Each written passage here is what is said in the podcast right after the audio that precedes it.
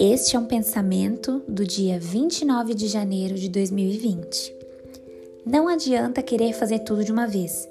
Nem os maiores prédios são construídos do dia para a noite, e com certeza é isso que garante a sua sustentação. As coisas, independentemente de quais são, precisam de tempo e dedicação individual. E quem tenta fazer tudo, no fundo não consegue se concentrar em nada. Portanto, vá aos poucos, faça uma coisa de cada vez e prefira a qualidade à quantidade.